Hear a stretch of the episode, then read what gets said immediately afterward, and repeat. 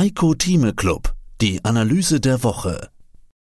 Den vollständigen Beitrag hören Sie als Clubmitglied heiko-thieme.club. Vor den Zinsentscheidungen der Fed und der EZB halten sich die Anleger am Aktienmarkt logischerweise zurück. Auf der anderen Seite will auch kein Verkaufsdruck aufkommen, denn die Aussicht auf ein baldiges Ende der Zinserhöhungszyklen hält die meisten Anleger nach dieser genialen Rallye im ersten Halbjahr weiter im Markt. Ja, ist der Zinsgipfel bald erreicht? Auch das ist unter anderem heute ein Thema hier in diesem Heiko Theme Club. Herzlich willkommen aus dem Börsenradiostudio am Mikrofon Peter Heinrich. Hallo. Ich grüße Heiko Theme. Grüß dich, Heiko. Alles Gute an dem heutigen Tag. Es wird eine spannende und sehr wichtige Woche werden für die Börse und auch für die Urlauber. Ja, und als Studiogast heute einer der beliebtesten Vermögensverwalter beim Börsenradio. Zuhörer Moimir Linke aus der Schweiz. Servus in die Schweiz. Grüß dich. Ja, lieber Heiko, guten Morgen an dich und guten Morgen, lieber Peter und natürlich guten Morgen an alle Zuhörer. Welche also, Sommertemperaturen gibt es denn gerade momentan in Zürich und welche Temperaturen in Kadekes? Haben sich die Temperaturen schon ein bisschen abgekühlt? Ja, es, dieses erste Halbjahr diese Überhitzung, ist diese bald vorbei? Es muss doch mal das Pendel auch in die andere Richtung ausschlagen. Es gibt viele Argumente für fallende Kurse. Wenn man allein den Nasdaq anschaut, plus 45 Prozent year to date. Dann haben wir jetzt die EZB. Natürlich mal schauen, was die macht. Dann Rezession überall zu hören. Die Staaten werden vermutlich nichts gegen Inflation tun. Die entschulden sich ja dabei wunderbar. Alleine sessional müssten doch die Korrekturphasen beginnen. Beginn, beginnen wir in Zürich. Moamir, sind die Börsen überhitzt? Ja, direkt die erste Frage. Die erste Frage ist es so, dass ich bis morgen früh bräuchte, um dieses zu beantworten, aber ich werde mich ganz kurz fassen. Wir sprechen über eine Rallye und auch das Börsenradio hat gerade via Herrn Heinrich über eine Rallye gesprochen. Ich sehe keine Rallye. Mit Verlaub wirklich nicht. Warum sehe ich sie nicht? Es ist richtig, dass der Nasdaq gelaufen ist ohne Ende. Das ist aber der einzige Index, der gelaufen ist. Und dieser Index wird getragen von einer Handvoll Titeln. Ich sage nur stellvertretend dazu Apple, Nvidia vorweg, KI lässt grüßen und dann eine Handvoll Titel wie eine Erholung bei Amazon, eine Erholung bei Google, eine, natürlich die Rallye bei, bei Apple. Aber wir sprechen hier über Titel, die mittlerweile über 60 Prozent der Kapitalisierung des Nasdaq 100 ausmachen. Und diese hat natürlich, haben die Indizes nach oben getrieben, insbesondere Nasdaq. Wenn wir diese Performance währungsbereinigt betrachten und wir würden diese sechs Titel herausdiskontieren, ich habe das überschlagen, dann sind wir nämlich genauso in der Nasdaq wie alle anderen Indizes nämlich auch, wie beispielsweise der Dow Jones, der gerade mal zwei Prozent oder drei Prozent im Plus ist, auch nicht währungsbereinigt kommt dazu, oder hier in der Schweiz der SMI, der um die drei Prozent im Plus ist. Das heißt also, was ich gesehen habe, ist ausschließlich eine Eindeckung nach dem katastrophalen Jahr 22 eine rationale Eindeckung von Positionen, die sehr selektiv stattgefunden haben. Und es ist eine extrem homogene Rallye. Sie ist nicht heterogen. Sie ist ausschließlich auf wenige Titel begrenzt. Und deswegen kann ich das überhaupt nicht, überhaupt nicht tragen, diese Aussage, dass wir eine Rallye haben. Denn die Definition einer Rallye ist für mich eine gänzlich andere. Und wir befinden uns im Moment absolut nicht in einem Rallye-Zyklus, sondern in einem normalen, rationalen Zyklus durch Eindeckungen und durch KI-Fantasie, die eine, die ein sehr dünnes Marktsegment antreibt. Und was ist mit dem DAX? 16.200 und noch ein bisschen mehr? Wir hatten Umschichtungen im DAX, das war das eine. Wir haben Dividenden, das ist das, was der Dow Jones und der SMI, die Nasdaq nicht haben. Das ist das zweite. Und wir haben natürlich eine Euro-Stärke, die im Moment versus den Dollar sich manifestiert. Aber natürlich gehört DAX mit zu den Besten, ah, das ist klar. Aber ich werde mir anschließend im Laufe des Gespräches noch einen kleinen Hinweis erlauben auf unser Echtgeldbörsenradio, was natürlich im Moment komplett über den Boden schießt und alles in Grund und Boden outperformt.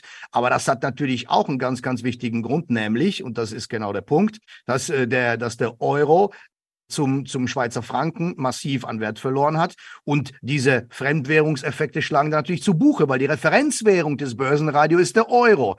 Und wir haben im Moment etwas, da wird mir der Heiko garantiert zustimmen, dass wir im Moment eine Entwicklung haben bei den, bei den Devisen, die A, höchst interessant ist, aber auch genauso ja, ich will nicht sagen gefährlich, aber es ist sicherlich eine Entwicklung, die nach der Dümpelei der letzten 15 Jahre ein Ende hat. Der Devisenmarkt ist äußerst spannend, äußerst komplex und in einer sehr engen Korrelation und Auswirkung auf die, auf die Börsenmärkte zu betrachten.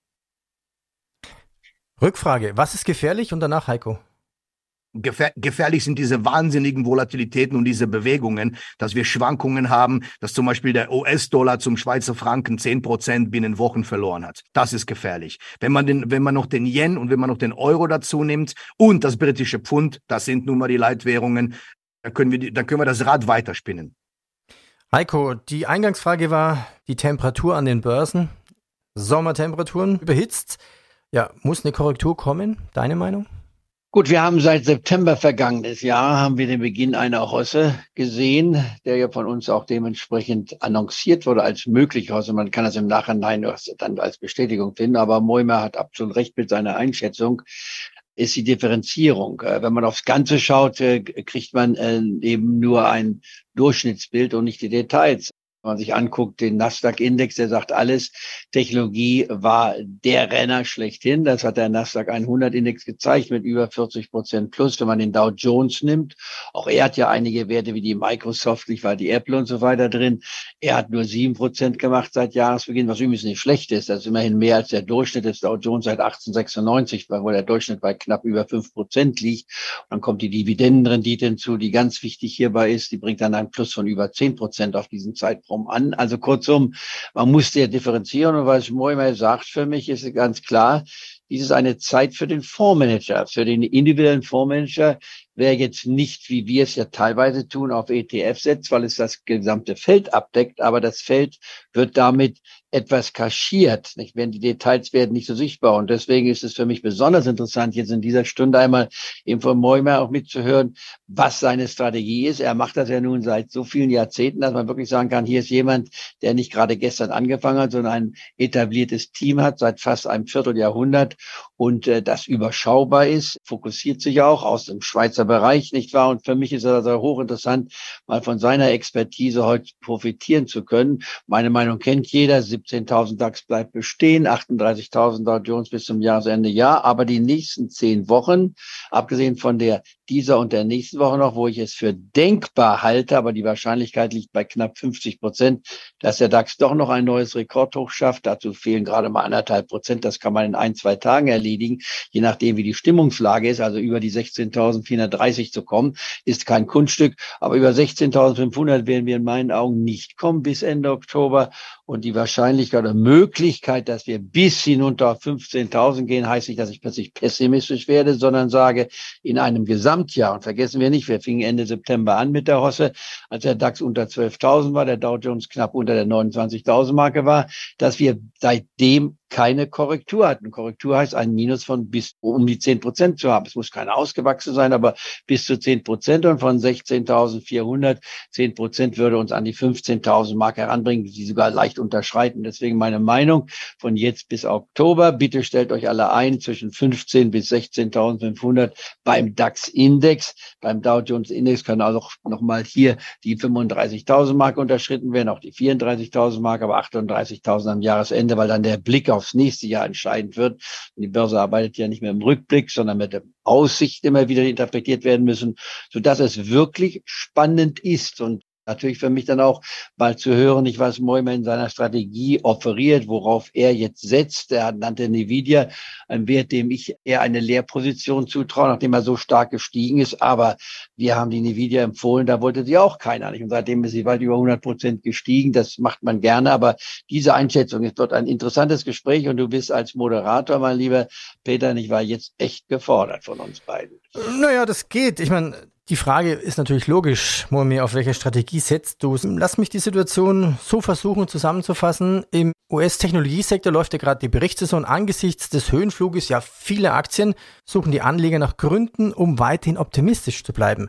In den kommenden zwei Wochen werden fünf der größten Unternehmen des Sektors ja ihre Ergebnisse vorlegen, die den Ton wahrscheinlich für die nächsten Wochen angeben dürfte. Da alleine ja diese Aktien seit Jahresbeginn wirklich gut liefen, überragend liefen, überragende Kurszuwächse verzeichneten, können selbst kleine Enttäuschungen bei Zahlen und Ausblicke vermutlich Gewinnmitnahmen auslösen, so gesehen auch bei Netflix und Tesla in der letzten Woche.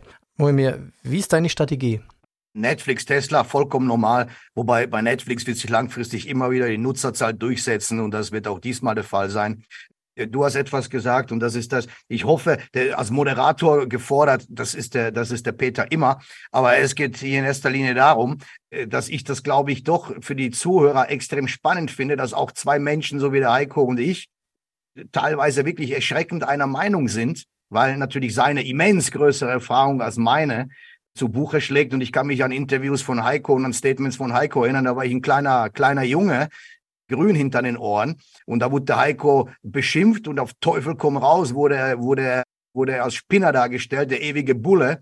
Ja, nur wer das gemacht hat, was der Heiko vor 20, 30 Jahren gesagt hat, der muss uns nicht mehr zuhören, weil er sitzt jetzt auf einer Yacht auf den Bahamas.